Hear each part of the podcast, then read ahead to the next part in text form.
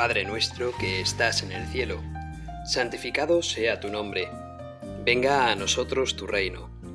Hágase tu voluntad, en la tierra como en el cielo. Danos hoy nuestro pan de cada día. Perdona nuestras ofensas, como también nosotros perdonamos a los que nos ofenden. No nos dejes caer en la tentación, y líbranos del mal. 11 de febrero de 1958. Tres jóvenes adolescentes de entre 12 y 14 años de edad están en una localidad francesa de aproximadamente 4.000 habitantes, en el Pirineo francés, y acuden, como tantos otros días, a recoger leña y atender los rebaños. Y mientras bajan de la población hacia el río. Allí para recoger leña, dos de ellas se adelantan y una tercera, que tiene asma y la salud un poco más delicada, empieza a quitarse las medias para poder avanzar y cruzar el río donde le esperan las otras dos. Sin embargo, un resplandor de luz, algo asombroso, aparece hacia su izquierda. Ella levanta la mirada hacia donde está ese haz de luz y se queda petrificada, sorprendidísima. Apenas tiene fuerzas para poder levantar la mano y hacer la señal que esa imagen preciosa de una mujer le está haciendo, la señal de la cruz. En la mano lleva un rosario, esa mujer. Quiere acompañarla en, en, en ese movimiento, pero Bernadette Soubirous apenas puede casi pronunciar palabra o gesticular. Esa mujer preciosa no para de sonreírle. Esta es la primera de las apariciones que va a tener Bernadette Soubirous en la población de Lourdes, Francia, en 1858. La primera el 11 de febrero, tal día como hoy. Esa mujer le dirá que por favor aparezca cada día que ella le diga para poder acompañarla. Así que se aparecerá 17 veces más.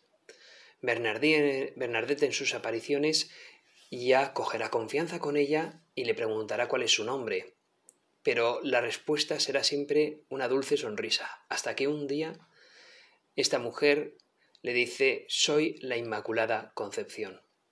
Bernadette tiene 14 años, no habla francés, simplemente patois, que es el dialecto de la zona, y por esa misma razón no ha podido hacer la primera comunión, porque la catequesis es en francés. Sin embargo, va al sacerdote, párroco de Lourdes, al cura Peiramal, y éste le dice que le cuesta creerle a ella de esas apariciones de la Virgen, pero en ningún momento Bernadette le dice que fuera la Virgen, simplemente dice que era una señora preciosa. Por esa razón el cura Peiramal le dice, bueno, pregúntale por su nombre y haz que el rosal que hay en esa cueva florezca. Si en pleno febrero florece ese rosal, entonces creeré tus palabras. Cuando por fin la Virgen le señala que es la Inmaculada Concepción, Bernadette que apenas tienen estudios y menos aún sobre la comunión, no entiende nada de lo que significa Inmaculada Concepción. Ese dogma había, sido pronunciado en la Iglesia solamente cuatro años antes y la feligresía habitual no entendía lo que significaban esas palabras, menos aún una niña de 14 años, pero ella va repitiendo por el camino para ver al cura Peiramal soy Inmaculada Concepción, soy Inmaculada Concepción, soy Inmaculada Concepción. Para cuando llega allí, le abre la puerta el cura Peiramal y dice, le escupe a la cara, soy la Inmaculada Concepción. ¿Qué dices, niña? Que esa mujer, aquero, aquello, me ha dicho que soy la Inmaculada Concepción. El sacerdote Peiramal es entonces cuando empieza a creerla. Y todo ese revuelo que ya se había manifestado desde la primera aparición y todo ese gentío que se agolpaba en esa cueva al lado del río, a las afueras de la población de Lourdes, el sacerdote Peiramal, hablando con el obispo de Tarbes, entonces ya estima que son las apariciones verdaderas. Finalmente, Bernadette Soubirous, en una de las apariciones, tomará del barro al lado de la cueva, que por cierto había sido utilizado como porqueriza de cerdos, empezará a excavar en ese barro y se lo frotará en la cara. Llegará un momento en el que apenas descubrirá un poquito de agua entre ese barro y tratará de beberlo. La Virgen le había dicho que de allí brotaría un manantial cuya agua sería milagrosa. Y así fue. La gente se burlaba de ella, pero esa misma tarde un señor manco, mejor dicho, que tenía el brazo paralizado, descubrió un pequeño manantial de donde había escarbado Bernadette Soubirous y allí se frotó su brazo con esa agua. Y ese brazo quedó restablecido. Sería el primer milagro de muchos que han habido en Lourdes y que, y que ahora se ha convertido quizás en el santuario de los santuarios marianos más visitados del mundo. Es la segunda población francesa con más turismo después de París. Lourdes, en verano, porque en invierno hace mucho frío, estamos hablando de los Pirineos, Lourdes es un lugar donde acuden cientos de miles de enfermos en busca de una solución para su propia enfermedad. Los enfermos se agarran a un clavo ardiendo y en Lourdes encuentran paz, serenidad y esperanza. Hoy es el Día de los Enfermos. Hoy es el día en el que recordamos a la Virgen Nuestra Señora de Lourdes. Bernadette Soubirous terminó siendo una monja, falleció joven en el norte de Francia, lejos de Lourdes, para no ser atosigada por la cantidad de personas que la buscaban Lourdes se convirtió en ese santuario mariano que conocemos hoy en día. Entre, entre los numerosos mensajes, la Virgen sobre todo hablaba de que debíamos de hacer penitencia y rezar el rosario. León XIII aprobó esta festividad y Pío X la extendió a toda la Iglesia. Bernadette fue beatificada y canonizada por Pío XI en 1925. Sus restos descansan en el convento de Nevers, al norte de Francia. Muchos también, después de visitar Lourdes, visitan también la tumba de Santa Bernadette de Soubirous. Una historia muy bonita, me ha encantado siempre ir a Lourdes y recomiendo a un montón de personas, recomiendo a todo el mundo que vaya a Lourdes, mejor en verano, cuando se ven eh, esas caravanas kilométricas a veces de, de enfermos que son arrastrados en carros con gran dignidad también y que son acompañados por voluntarios y enfermeras y enfermeros que les atienden de la manera más cristiana posible. Lourdes acoge siempre al peregrino, tanto más al enfermo, que tiene siempre preferencia en todos los caminos y en todos los pasos. En Lourdes se recoge esa agua milagrosa, que no hace falta que sea esta bendecida, porque ya está bendecida por las manos de la propia Virgen María, que es la Madre de Dios, que es nuestra Madre, que siempre ofrece su ternura para con nosotros, y hoy en especial lo ofrece para todos los enfermos del mundo.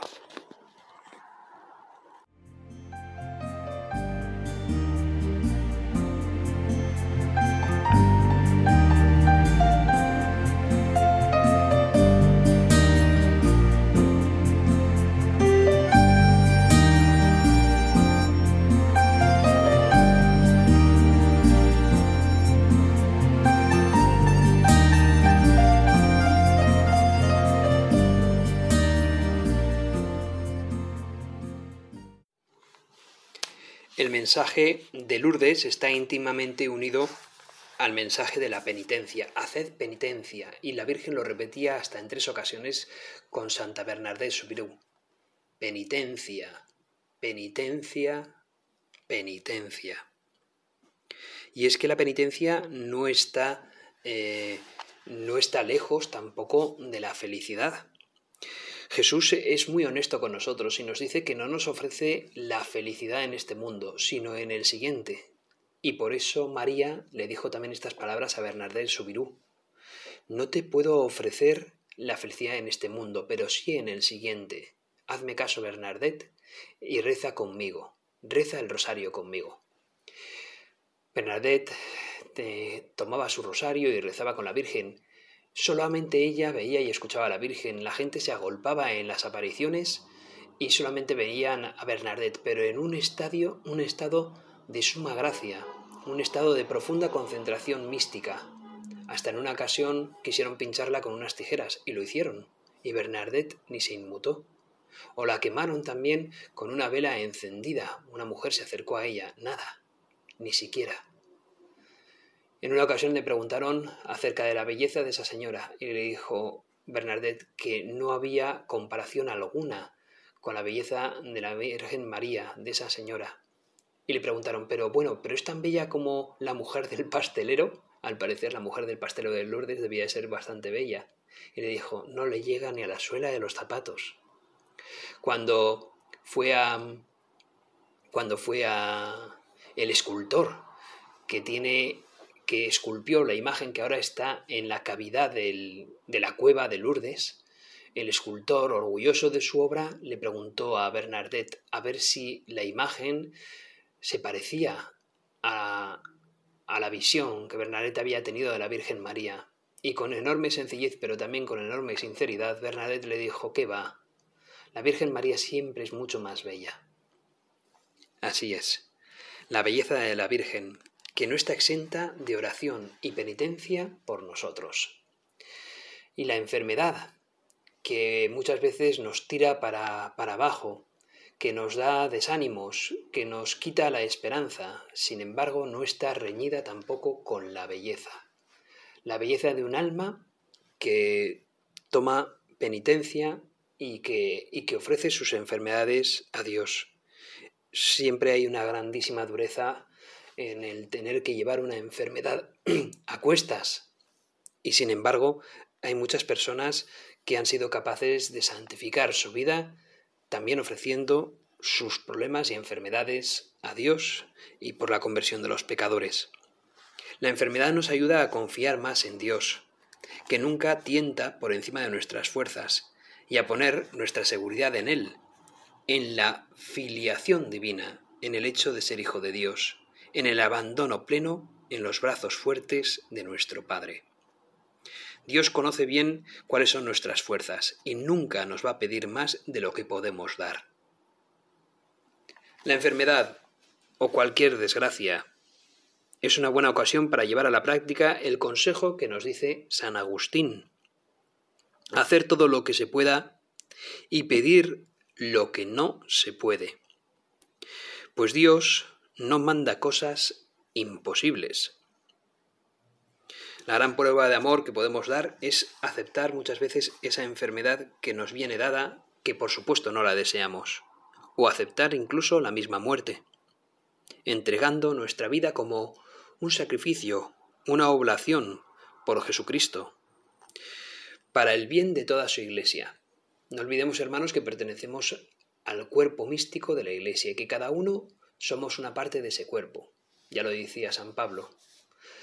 Solamente puede haber una cabeza, no puede haber... y la cabeza no puede ser un pie. Cada uno tiene su función en ella. Los enfermos tienen un gran poder de oración y de mediación por los demás. Me suele gustar visitar a los enfermos en, en la localidad de donde soy párroco y cuando ellos, pues obviamente necesitan mucho cariño, mucha comprensión y palabras de ánimo, y, tienden a, a, sentirse como más justificados o más fuertes, o, le dan más sentido a su enfermedad cuando, cuando se les pide que lo ofrezcan por los que, por los que estamos alejados de Dios, por aquellos que, que, a veces elegimos más el pecado que el camino de la conversión o el, o el camino de la gracia de Dios. Es entonces cuando les das un motivo para que su enfermedad sea llevada de un modo cristiano y sobre todo que tenga un sentido. La enfermedad tiene una gran capacidad para que si se ofrece dé verdaderos gracias, bienes sobrenaturales a los demás. La gran prueba de amor que podemos dar es aceptar esa enfermedad e incluso la muerte. Nuestras penas, nuestros dolores en ocasiones pierden su amargura cuando los elevamos hasta el cielo. Las penas son alas, dice una antigua expresión latina. Una enfermedad puede ser en algunas ocasiones alas que nos levanten hacia Dios. La verdad es que me encantaría poder... Eh, yo gozo de una buena salud, pero como todos, llegará un momento en el que seré viejo y, también pasaré por la enfermedad. ¿Por qué no pedirle ahora ya al Señor que nos otorgue las gracias para cuando llegue ese momento, para ser capaces de llevar esa enfermedad de la manera más cristiana posible, para poder ofrecerlo por los demás? La enfermedad tiene ese poder a veces, ¿verdad?, de encerrarnos un poco más en nosotros mismos, de hacernos un pelín egoístas o egocéntricos. Pero Jesucristo es capaz de transformar ese encerrarnos en nosotros en un abrirnos a los demás. En ese sacrificio que supone toda enfermedad, ofrecerlo por los demás ya supone un desligarnos de nuestros problemas para preocuparnos de los problemas del resto, de los demás. Nunca va a haber un mal lo suficientemente grande que no podamos abordar con Jesucristo. Pero qué difícil es abordarlo sin Jesucristo abordarlo con Jesucristo. Por eso, hoy, que es la jornada mundial por los enfermos, tenemos quizás la obligación moral, todos los cristianos, de, de rezar especialmente por ellos. Hay muchas personas que están encerradas en sus habitaciones por causa de la enfermedad y que sin embargo se están santificando porque están ofreciendo sus vidas en rescate por los que se alejan del Señor en su caminar en su vida.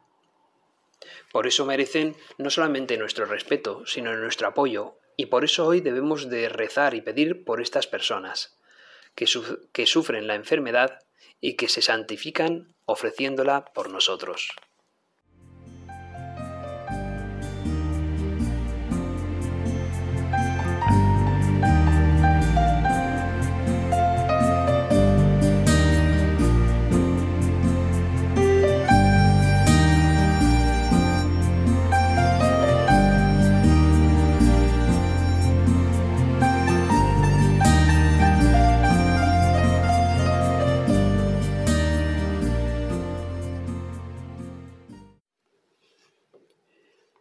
Del Evangelio según San Juan. En aquel tiempo Jesús volvió a Jerusalén para celebrar una de las fiestas judías. Hay en Jerusalén, cerca de la puerta llamada de las ovejas, un estanque conocido con el nombre de Betesda, que tiene cinco soportales. En estos soportales había muchos enfermos recostados en el suelo, ciegos, cojos y paralíticos había entre ellos un hombre que llevaba treinta y ocho años inválido. Jesús, al verlo allí, tendido y sabiendo que llevaba mucho tiempo, le preguntó ¿Quieres curarte? El enfermo le contestó Señor, no tengo a nadie que me introduzca en el estanque cuando se mueve el agua. Cuando quiero llegar, cuando quiero llegar yo, otro se me ha adelantado. Entonces Jesús le ordenó Levántate, coge tu camilla y vete. En aquel instante el enfermo quedó curado, tomó su camilla y comenzó a andar. Aquel día era sábado. Palabra del Señor, gloria a ti, Señor Jesús.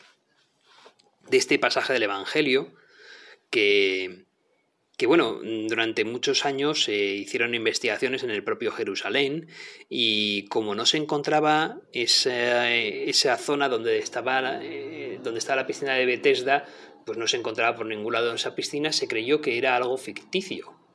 Entonces, sorprende que se pueda considerar algo ficticio que el Evangelio nos dice, ¿no?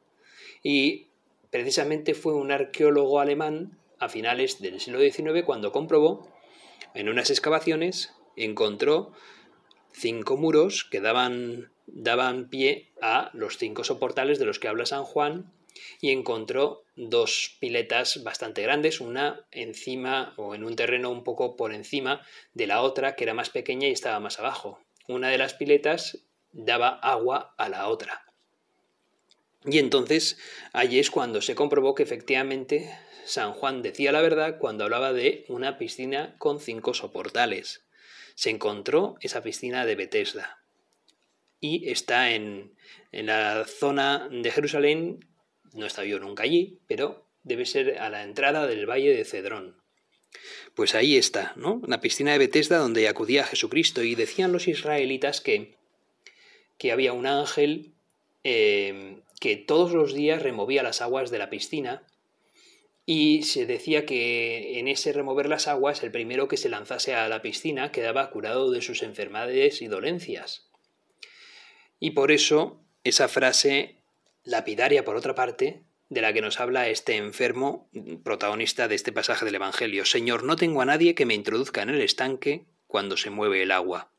Cuando quiero llegar yo, otro se me ha adelantado. Quizás esta sea la frase que más me ha impactado de este pasaje del Evangelio. ¿Por qué? Porque, porque no puede ser que, que un enfermo se quede solo, se quede sin posibilidad de acompañamiento que en su sacrificio, soledad, en, lo más duro de su enfermedad, no tenga a nadie que le, que le, acompañe. En este caso no tenía a nadie que le ayudase a poder lanzarse a la piscina cuando se movía el agua, y a otro se le adelantaba. Los enfermos eh, se, apiñaban eh, en torno a esa, esa piscina en, en Jerusalén y no era extraño verlos comer allí e incluso dormir, pasar la noche en la piscina, por si acaso el ángel removía las aguas pues al principio de la mañana. Entonces ya para, para, para tener ya su, su, hueco, su sitio, pues cuando hacía un tiempo un poco mejor, muchos dormían en la propia piscina, en la propia, a las afueras, en las orillas de la piscina. Esto es eh, un hombre que no tiene posibilidad alguna de poder estar dentro de esas aguas porque no tiene un amigo que le acompañe. Lleva 38 años inválido. Quizás sea un mal de nuestro tiempo que, a veces perdemos humanidad, que a veces, bueno, nos alejamos un poco de Dios y, eso hace que, que, nos olvidemos también pues, de las personas que sufren, se sienten solas o están enfermas. Y eso es un mal que debemos de suplir pidiéndole al Señor que nos dé la voluntad de querer acompañar a nuestros enfermos, porque la enfermedad es dura y más dura es si encima no tienen con quien compartirla. No tienen con quien un hombro sobre el que llorar, sobre el que poder expresarse en los buenos y en los malos momentos. Bueno, pues pidámosle al Señor que, que no falten nunca eh, personas que acompañen a los enfermos, que por supuesto, siempre se nos ocurren mm, planes estupendos que hacer eh, en los momentos en los que también pensamos en deberíamos de visitar a esta persona o esta otra que está enferma o ya está mayor. Siempre hay planes que nos ocurren que igual nos gustan más, ¿verdad? Hagamos el sacrificio de, visitar a nuestros enfermos, a nuestros mayores, porque, porque seguramente lo, lo merezcan y si no lo merecen, seguramente aún así lo necesitan muchísimo. Mucho. Y esperemos que también cuando nos toque a nosotros, pues tengamos a alguien a nuestro lado para poder guiarnos y acompañarnos.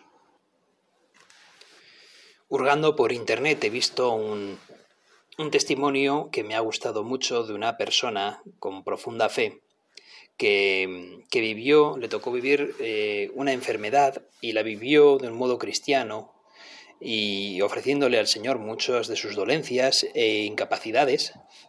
Estoy hablando de Raquel Arzamendía de Velázquez, una mujer que nació en la capital de Paraguay, Asunción, el 20 de diciembre de 1967 y que falleció también allí, en su ciudad natal, en el 2009.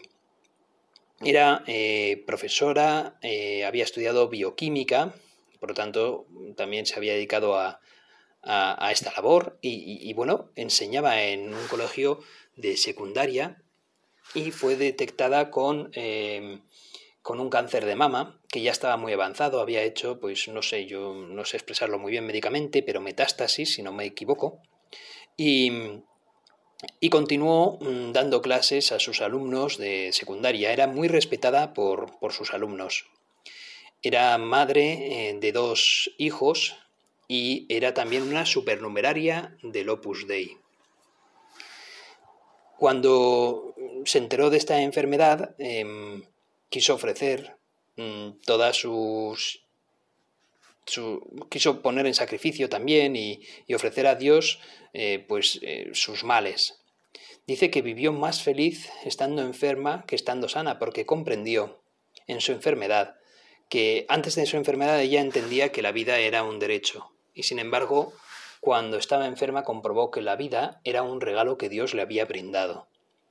Tan solo le pedía al Señor que le concediese el tiempo suficiente de poder ver a sus hijos hacer la primera comunión, y, bueno, y, mientras duraba esa enfermedad se consoló mucho en las palabras y en, de San José María Escriba de Balaguer acerca de la filiación divina, acerca de que somos hijos de Dios. Y eso le, le daba como mucha paz interior, sabiendo que llegaría el momento en el que tras su muerte se encontraría con el amor de Dios Padre. En esta enfermedad eh, no quiso desaprovechar también la oportunidad de poder compartir con las personas que estaban con el mismo tipo de cáncer que ella. Y eh, se juntaban los primeros jueves de mes hasta 18 personas en un grupo que ella quiso hacer para, para, poder apoyarse las unas a las otras y aprovechó para hacer incluso apostolado cristiano en esos grupos y en esas reuniones. Finalmente falleció en el año 2009, pero dejó también un testimonio de fe viva, de fe cristiana, hasta el punto de, de llegar a decir efectivamente que comprendía la vida como un regalo de Dios y por lo tanto le agradecía al Señor la vida recibida. Qué gran fe la de esta mujer y qué gran fe y qué gran esperanza la que demuestran muchos enfermos cristianos hoy en día que ofrecen sus dolores por amor a los demás, por la salvación de las almas, por la conversión de los pecadores, por la santidad de los sacerdotes, por la Iglesia entera, por la unidad de los cristianos, por la paz en el mundo y el fin de las guerras, por las personas que se sienten solas, que quizás sea una de las principales enfermedades de nuestro finales del siglo XX y principios del siglo XXI. Sobre todo, Señor, pedirte a ti que estuviste siempre junto con los enfermos, que nos ayudes a nosotros a parecernos e imitarte un poco más a ti. A, querer parecernos a ti, a querer imitarte y por lo tanto consolar también a nuestros enfermos y nuestros mayores. Porque la enfermedad es algo que requiere de ayuda exterior, a pesar de que la conversión y de que le y de que el camino muchas veces sea algo interior en la persona que sufre esa enfermedad, sin embargo el apoyo exterior es muchas veces fundamental. Es algo que le da vida a esa persona y es algo que le da también fortaleza para poder afrontar la enfermedad con ganas de poder de poder dirigirse a los demás, de poder ofrecerla a los demás. Por todos nuestros enfermos, Señor, le pedimos, te pedimos que nos que, que nos ayudes a querer amarlos y a querer rezarles. Le vamos a pedir también, te pedimos a ti, Virgen María, Virgen de Lourdes, Inmaculada Concepción, tú que también eh, estuviste en todo momento acompañando a tu Hijo, pues también nos acompañes a nosotros y nos hagas madurar para ofrecer también nuestra fe, nuestro apoyo a los demás, en especial hoy, en este Día de los Enfermos, a todos los enfermos. Ven en ayuda de nuestra debilidad, Dios de misericordia, y haz que al recordar, al recordar hoy a la Inmaculada Madre de tu Hijo, por su intercesión, nos veamos libres de nuestras culpas. Dios te salve María, llena eres de gracia, el Señor es contigo. Bendita tú eres entre todas las mujeres, y bendito es el fruto de tu vientre Jesús. Santa María, Madre de Dios, ruega por nosotros pecadores, ahora y en la hora de nuestra muerte. Amén.